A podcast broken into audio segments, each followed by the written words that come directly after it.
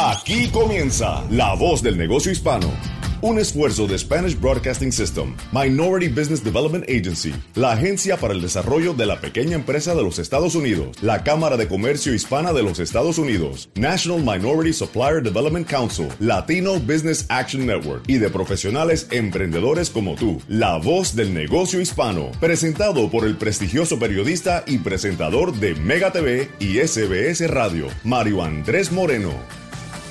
Hola, hola, ¿qué tal? Y bienvenidos a otra edición de La Voz del Negocio Hispano. Un placer saludarlos en esta mañana en el horario de tu ciudad. Gracias por sintonizarnos, por esta reunión que hacemos tan especial cada semana en, este, en esta encomienda, en este compromiso de nuestra compañía con todos los emprendedores y emprendedoras a nivel nacional y lo hacemos en español. Saludamos a todas nuestras emisoras de SBS Radio que nos sintonizan en este día en la Mega 97.9. Un placer saludar a toda esa gran audiencia de la emisora más escuchada en los Estados Unidos, independientemente del idioma, y está en la ciudad de Nueva York. Un gran saludo a la gran Mega 97.9. Un privilegio también estar en cada una de las emisoras. En Z93 en Puerto Rico, la isla del encanto, nos están escuchando a nivel nacional en la preciosa isla. La raza 93.3 en San Francisco. Un placer saludar a la gran bahía de San Francisco y preciosa por demás. La ley 107.9, gran audiencia en la ciudad de Chicago. Gracias por estar con nosotros cada mañana de domingo. En Los Ángeles, la Mega 96.3. Felicitaciones, ¿eh? Y felicidades nuevamente por ese Super Bowl que se llevaron ya hace un par de semanas que ha sido verdaderamente histórico. Y estamos eh, eh, emitiendo desde Z92.3, emisora líder también en sintonía en el sur de la Florida, nuestra casa matriz, donde semanalmente eh, y de lunes a viernes sobre todo estamos en, de vuelta a casa en Z92 durante todas las tardes. estamos a través de nuestra plataforma, La Música, es la aplicación gratuita, La Música, descárgala en tu teléfono celular, en tu Android, en tu iPhone y puedes llevarla contigo, está el contenido de todos nuestros programas en nuestra aplicación, el podcast lo tienes allí. Y tenemos habilitada nuestra página de La Voz del Negocio Hispano, oficial es lavozdelnegociohispano.com o nos puedes enviar un correo electrónico a la voz del negocio hispano arroba sbscorporate.com. Agradezco como siempre a nuestro equipo, al señor Juan Almanzar y al señor José Cartagena en la ciudad de Nueva York por la calidad de invitados que nos traen al programa eh, cada semana y por supuesto también a nuestra gente de la Cámara de Comercio Hispana de los Estados Unidos, de la Administración de Pequeños Negocios de los Estados Unidos. En el sur de la Florida, nuestro productor, David Berjano. Davidito, muchas gracias por el excelente sonido y edición del programa. Está en la Ciudad de México nuestro invitado, en la capital eh, mexicana, el señor eh, Ronnie Zagurski. Y quiero decirles una cosa. Tuve el honor de conocer a Ronnie el año anterior, en el mes de octubre en la Convención Nacional de la Cámara de Comercio Hispana de los Estados Unidos. Y además de ser un gran emprendedor y un conocedor de cómo los negocios se llevan a crecimiento, a no tener miedo de crecer y a romper con los hábitos tóxicos eh, para que tu negocio crezca, me, alegró mucho porque tuvo la humildad eh, de esperar, de acercarse hasta el booth de la voz del negocio hispano y tuvo una de las gentilezas más lindas, las cuales le agradezco. Me ofreció una de sus eh, producciones literarias que la cola no mueva al perro. El título es por demás eh, sugestivo, es eh, bastante atrevido y es lo que muchas veces le pasa a cada uno de los empresarios y como emprendedor eh, se lo digo, muchas veces tenemos miedo y terminamos dejando que la cola sea el que mueva el resto del cuerpo. En este, en este título que él le ha, puesto a su libro, que la cola no mueva al perro. Ronnie eh, se especializa eh, trabajando con todos los empresarios a nivel eh, nacional como coach de negocios y como consultor. Ronnie, un abrazo en la distancia hasta el Distrito Federal de México. gracias por estar con nosotros y ser parte de la voz del negocio hispano y gracias de antemano por lo que le vas a traer a nuestros oyentes en el día de hoy. No, y de hecho déjame agradecerte a ti, me parece increíble lo que contribuyes y le das a la comunidad latina. O sea, no, poca gente se interesa en, dar valor agregado y, darles cosas para que los hispanos crezcan y tengan mejores herramientas para tener mejor calidad de vida. Y tu historial de vida es un ejemplo de ello. Muchísimas gracias por tus generosas palabras. Eh, con Ronnie nos reímos mucho. Me dice, tienes que dar una charla de cómo se puede eh, ser papá exitoso y, pareja exitoso teniendo siete hijos. Eso es para otro tipo de programa, mi querido Ronnie. no, hombre, no solo, no solo es tenerlos, mantenerlos, mantenerlos, exacto. Y, ser papá presente. Esa es yo la clave. acabo de ser papá y está difícil, ¿eh? O sea, es, es todo un reto. Es, es verdad. Y te agradezco nuevamente esas generosas palabras porque eh, y es para otro, otro tipo de programa, pero la verdad es que sí, no se trata, ser de, no, no se trata de ser papá, sino de ser padre, padre presente en cada una de las etapas de los hijos, independientemente ¿no? de, de los que haya que, vivir en la vida para poder eh, tenerlos. Mi querido Ronnie, háblanos de ti, háblanos de cómo llegas a ser coach de negocios y consultor. Cuéntanos un poco de tu historia laboral y educativa. Llego a ser coach de negocios porque crecí en una familia de, emprendedores, no solo de emprendedores, de emigrantes. Mis abuelos venían de Europa, huyendo previo a la Segunda Guerra Mundial, la gran mayoría de ellos, algunos durante la Segunda Guerra Mundial. parte de mi familia muere en campos de concentración y de exterminio, pero siempre existe esta filosofía de salir de tu país y vas a uno nuevo y tienes que emprender, porque no tienes otra alternativa, ¿no? Entonces, y ese esfuerzo y esa energía de emprender. Entonces, familiarmente siempre había el emprendedurismo, sin embargo, yo decido, eh, cuando me toca a mí la oportunidad de empezar a trabajar, que empecé a trabajar muy desde niño por cuestiones financieras en la casa, estábamos mal económicamente, eh, y yo decido empezar a vender y comprar cosas y trabajar por acá, trabajar por allá. Siempre tuve esa finalidad de generar y producir. Eh, cuando llega el momento de la universidad, decidió entrar a trabajar al mundo corporativo, cual fue una gran experiencia. Trabajé en Nestlé varios años, donde inclusive en Nestlé hice trabajos de lo que se llama change management, ¿no? O sea, toda la parte de, cambio de la organización, pero eran cambios de una organización que es enorme, o sea, es súper burocrática y con muchísima gente. Y ahí encuentro mi pasión, que es realmente ayudar a la gente a encontrar un mejor futuro, ¿no? Inspirar posibilidades, es como le decimos en la empresa, es nuestro propósito organizacional, es inspirar posibilidades. Y en esa inspiración de posibilidades es enseñarle a la gente, entre comillas, común, que puede lograr resultados extraordinarios, tanto a nivel personal como a nivel grupal. Claro. Y al principio yo tenía procesos de coaching individual y ayudaba a que la gente lograra sus, metas, sus retos, sus éxitos hasta que descubrí una belleza, que era ayudar a un dueño de negocio a alcanzar sus metas, pero también que su gente las alcanzara. O sea, que no solo fuera un tema, un negocio de que tuviera rentabilidad, profit, utilidad, sino también hubiera la parte de felicidad en la organización, el happiness. Tiene que haber una combinación de los dos. Entonces, es increíble cómo una conversación que yo puedo tener con un dueño de negocio o con su equipo directivo, pues impacta la vida de 3.000 personas de un solo golpe. Y eso es lo que hago, me apasiona y me encanta. Ronnie, qué maravilla al escucharte en tu bagaje profesional y cómo fuiste descubriendo el propósito, ¿no? En, como empleado de una gran compañía eh, y fuiste entendiendo de que había más que podías dar con el conocimiento que, fuiste adquiriendo a través de estas compañías, pero lo que tú podías aportar a otros. Y me, impacta de sobremanera tomando eh, la primera parte de tu resumen, es que vemos que la mayoría de la gente que es dueña de un negocio no está feliz. Tú le preguntas al dueño del restaurante, ¿cómo te va? Ahí vamos. El otro dice, aquí hay una, aquí hay una palabra muy común en el, en el ámbito cubano, dice, resolviendo. Entonces otro, eh, los colombianos dicen, sobreviviendo.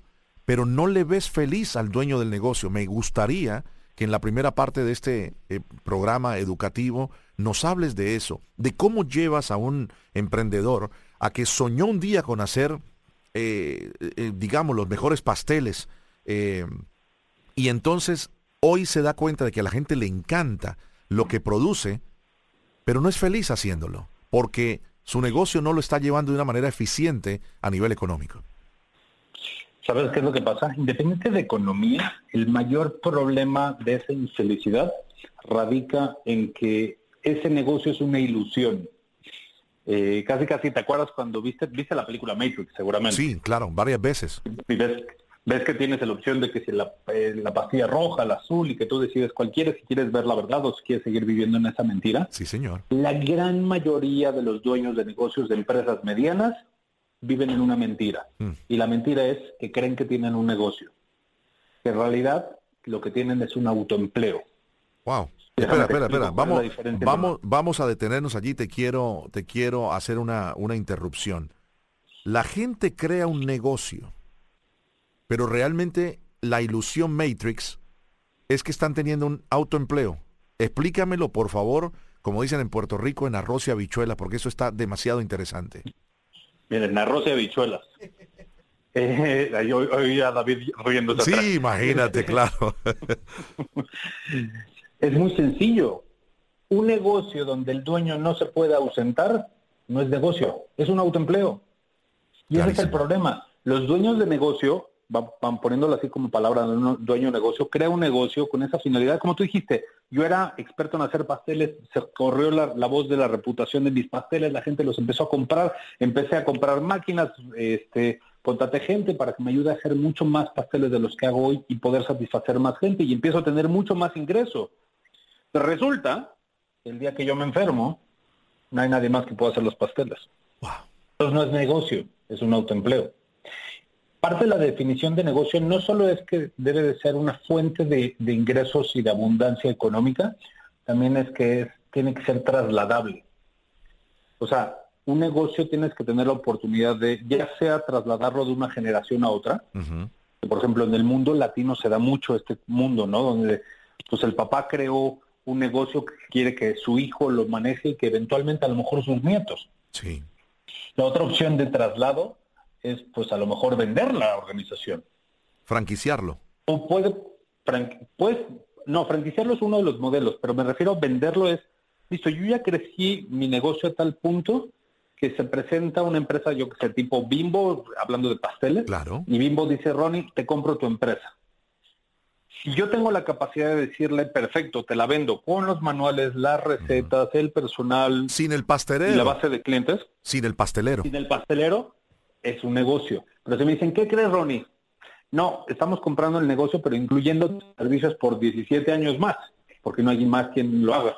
Y es, un negocio. y es lo que le pasa mucho a los emprendedores en el, en el ámbito de la gastronomía, que uno ve que de pronto el chef quiere crecer, no tiene el capital, le compran el negocio, pero el, chef sigue estando, que no es de, militarlo, pero sigue eh, esclavo en la cocina y no puede disfrutar de haber vendido ese negocio, porque si él se mueve, los platos no quedan igual. Escuchándote y para darte nuevamente la palabra, mi querido Ronnie, eh, se me viene la, imagen clarísima, la tengo muy cerca en mi familia, de una colaboradora de mi familia, que su señor padre ah, tenía la fórmula de hacer dos productos, no sé si lo conoces, uno de ellos se llama pan de bono, es muy de, Colombia, que es muy colombiano, delicioso, que además es calientito.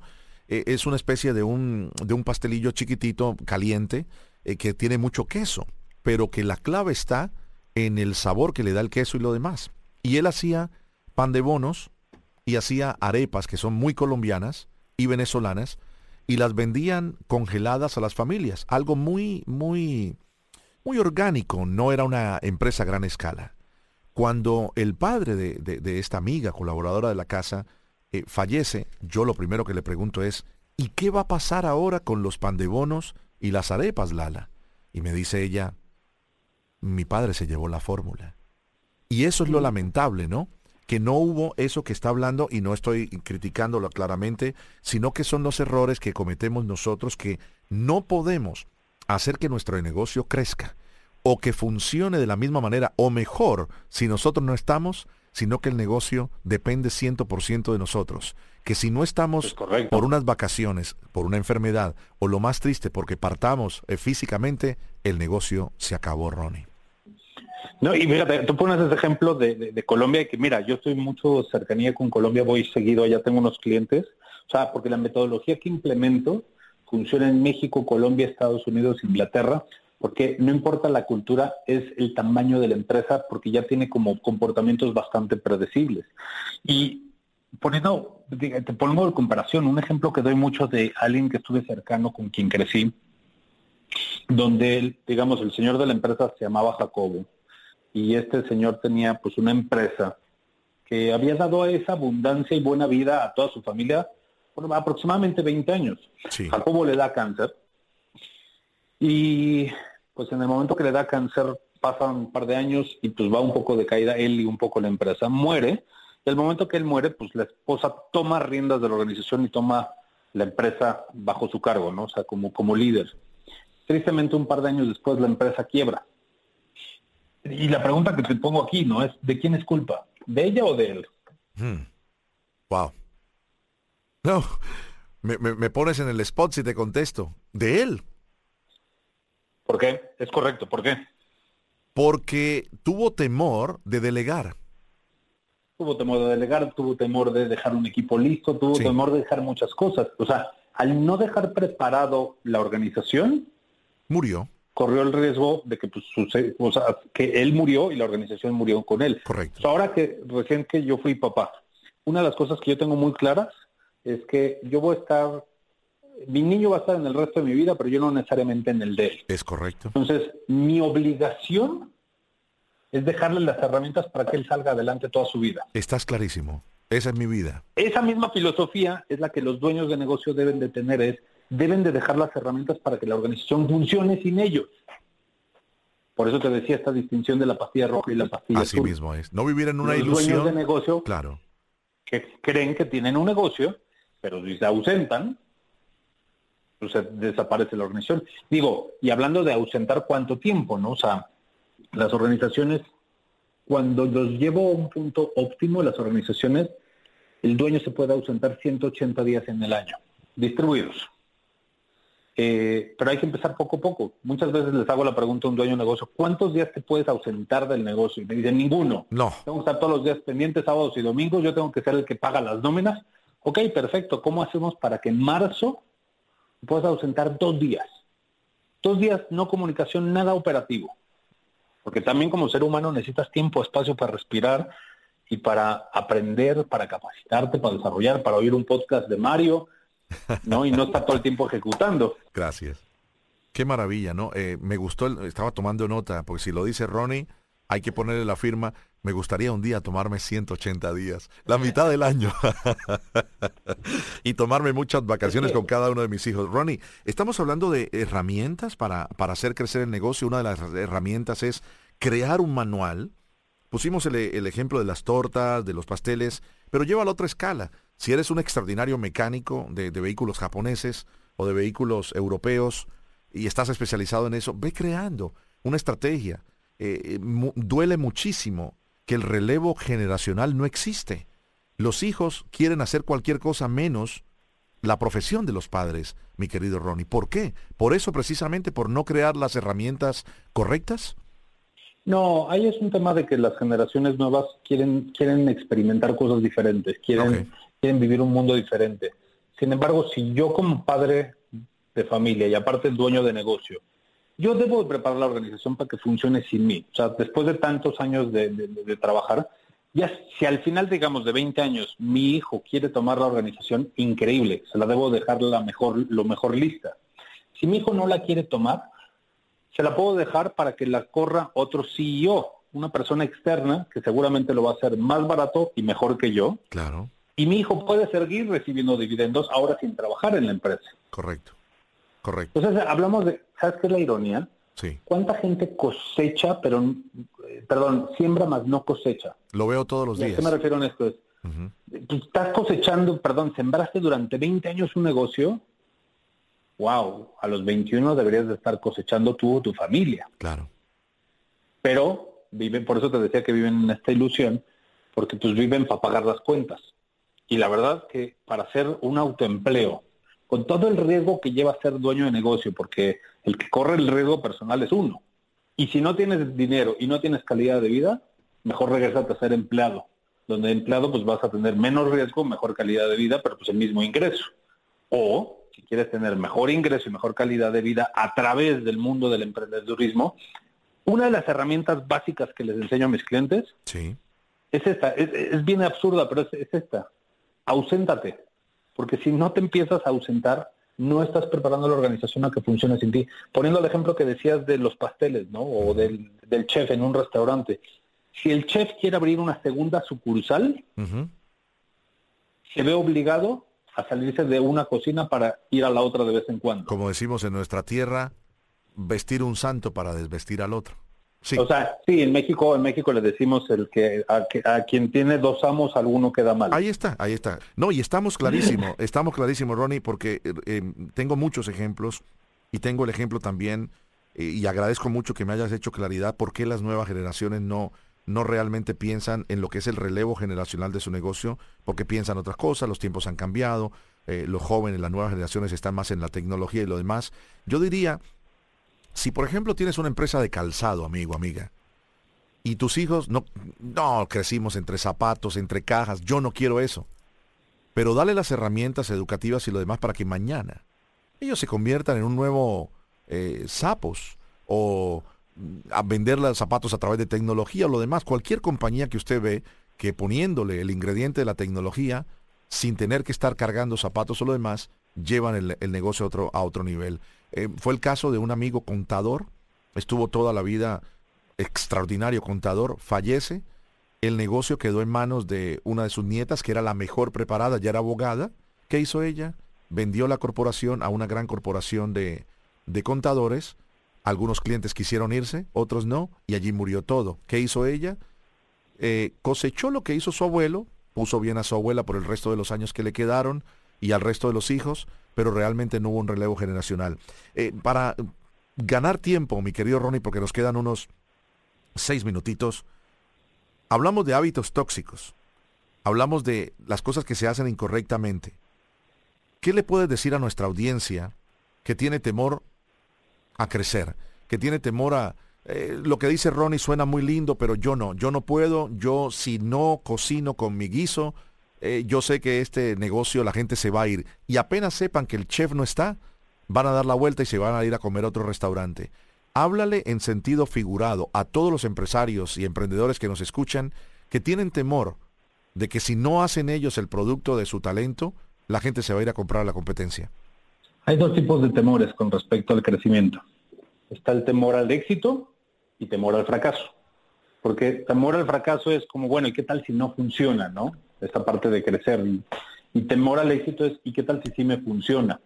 En este ejemplo que me pones es una combinación de los dos, ¿no? Porque es, es una, son palabras que uno se dice solito que te autosaboteas. Es ese demonio interno que te está diciendo no, no puedes crecer o no puedes soltar a los clientes o no hay nadie mejor que lo pueda hacer mejor que tú con ese guiso o con ese condimento, mejor que de esa receta que tú. Pero ¿qué crees? Si lo ves a largo plazo, Mario, esa persona que piense que si no lo cocino yo, mis clientes van a dejar de venir eventualmente, pues ¿qué crees? Te tengo una noticia. Eventualmente vas a dejar de ir tú, porque mm. algún día seguro te vas a morir. Sí. Sí. Entonces, el día que te mueras, se muere contigo el negocio. Entonces, es adelántate esos pasos. Entonces, si no es por motivación de inspiración, por necesidad, hacer ese cambio y realmente darle la vuelta digo, hablando de, de, hábitos tóxicos, en, mi libro que publiqué, el de que la cola no mueva al perro, el cual, por cierto, eh, va a estar, eh, digo, está a la venta en Amazon, tanto la versión física como electrónica, y el día 20, 21 y creo que el 22 de febrero va a estar en versión gratuita en Kindle, por si la gente lo quiere entrar y bajar y descargar y van a encontrar muchas de las herramientas. En el capítulo 4 sí les explico 34 hábitos tóxicos que toda empresa mediana pasa por algún momento. O sea, son problemáticas que ya se sabe que vas a vivir. Uno de ellos se llama esquizofrenia. ¿Has escuchado alguna vez de la esquizofrenia? Eh, he escuchado de la esquizofrenia, pero no del queso. Ok, la esquizofrenia es una enfermedad psicológica. Sí. La esquizofrenia es un problema de accountability, porque la mm. esquizofrenia viene de es que el clima, es que el cliente, es que el gobierno, es que el cambio de dólar. Y en el mundo latino se nos da mucho más este concepto de vivir en la excusa. Por eso se llama esquizofrenia, porque vivimos con muchas excusas. Y como dueños de negocio, no, aborrecemos este concepto de quiero delegar en la gente, pero solo me vienen con excusas. No dan resultados. No cumplen con los compromisos. Entonces, la esquizofrenia es algo que todas las organizaciones viven en algún punto. La única cosa es cómo te preparas para que lo minimices y vivas el menor tiempo posible. Una de las curas o la herramienta que usamos para, para evitar el problema de la esquizofrenia o, no, o si no se puede evitar, por lo menos corregirlo, es un principio que aprendimos cada vez que un latino, y en este caso lo pongo del lado mexicano, cruza la frontera. Un mexicano cambiamos radicalmente nuestro comportamiento nada más con cruzar la frontera. ¿Te has dado cuenta? Sí. ¿Qué hace la diferencia de cruzar de Tijuana a San Diego? ¿Por qué nos comportamos diferentes? ¿Por qué, son, por qué respetamos las leyes? Digo, porque en México las leyes de tránsito no somos respetados, pero cruzamos a San Diego y nos volvemos un ser humano todo civilizado. ¿Cuál es el secreto detrás de eso? A ver. El secreto está en que hay, hay reglas, sí. hay consecuencias y se cumplen. Y tú lo sabes. Entonces, poniéndote esto como ejemplo, en las organizaciones tenemos que hacer lo mismo, tenemos que poner reglas, consecuencias y que se cumplan las consecuencias. Y ojo, las consecuencias son positivas y negativas. Sí, claramente, claramente. Si yo le establezco a alguien sus objetivos de los que tienen que alcanzar y les prometo que si los logran hay un bono, esa es una consecuencia. Y si lo logran, les debo dar el bono, porque el día que ellos logren sus objetivos, pero yo no les dé el bono, pues nunca más van a, van a volver, perdón, no van a volver a oír mi palabra.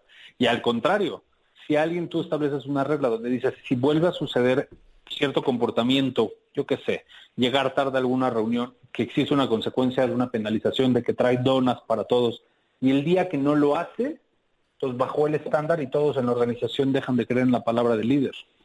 El ejemplo, wow.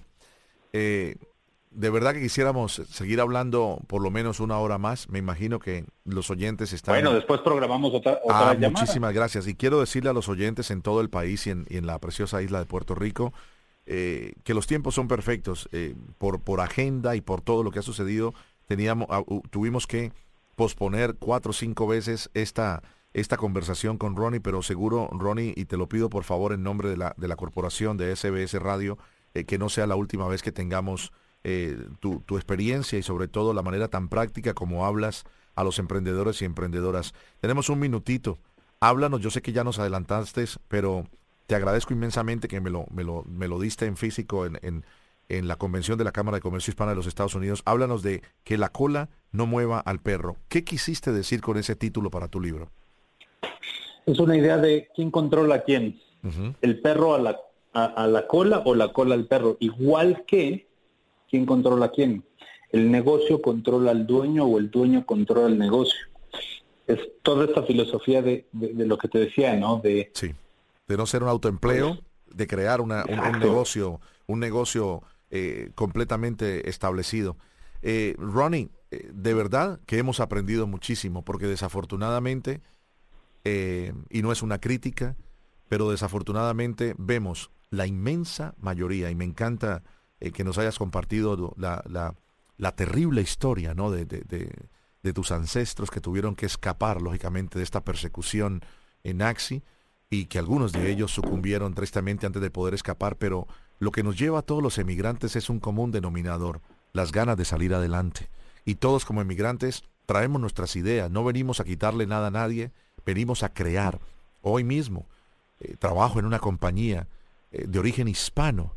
El señor Raúl Alarcón llegó aquí con una mano adelante y la otra atrás y ha creado una un verdadero eh, estructura corporativa reconocida a nivel nacional e internacional con más de 500 empleados y respetada a nivel nacional como la empresa de comunicación de capital hispano más grande de los Estados Unidos. Y ese no fue el comienzo, fue el comienzo de un emigrante pero que soñó en grande. Hoy su hijo, el señor Raúl Alarcón Jr. y su familia siguen. ¿Por qué? Porque hubo una estructura, pero sobre todo porque le permiten a otros emigrantes e hispanos como yo y muchas familias más poder cumplir los sueños. Para mí se cumple un sueño de poder conversar con personas como tú, que le ayuda a la gente a dejar de dar vueltas como el perro, que cuando ve la cola empieza a girar. Usted ha visto que el perrito gira, gira, gira, gira y es la cola el que lo está moviendo, sino que decir, un momento, la cola está atrás, mi cabeza está adelante, yo voy hacia adelante, no puedo seguir dando vueltas en 360 grados porque no voy a llegar a ningún lado. Mi querido Ronnie, un abrazo en la distancia, que sea la primera de otras conversaciones y que tengas mucho éxito en todo lo que emprendas. Igualmente, igualmente, mi querido. Es el señor Ronnie Zagurski, él es coach de negocios y consultor, autor del bestseller que la cola no mueva al perro. Un verdadero honor tenerlo en la voz del negocio hispano. Esperamos que hayan disfrutado como yo el programa en el día de hoy. Le agradezco a nuestro querido David Berjano, que ha disfrutado el programa eh, de punta a punta en el día de hoy, nuestro productor en Miami, y al señor eh, Juan Almanzar y José Cartagena en la ciudad de Nueva York. El contenido completo del programa está en la aplicación La Música, es el podcast de cada uno de los programas. Ya estamos cumpliendo dos años en esta comisión pero sobre todo en esta pasión para nosotros de ayudar a los emprendedores a salir adelante. Para todos ustedes un feliz resto de domingo. Muchas gracias por estar con nosotros.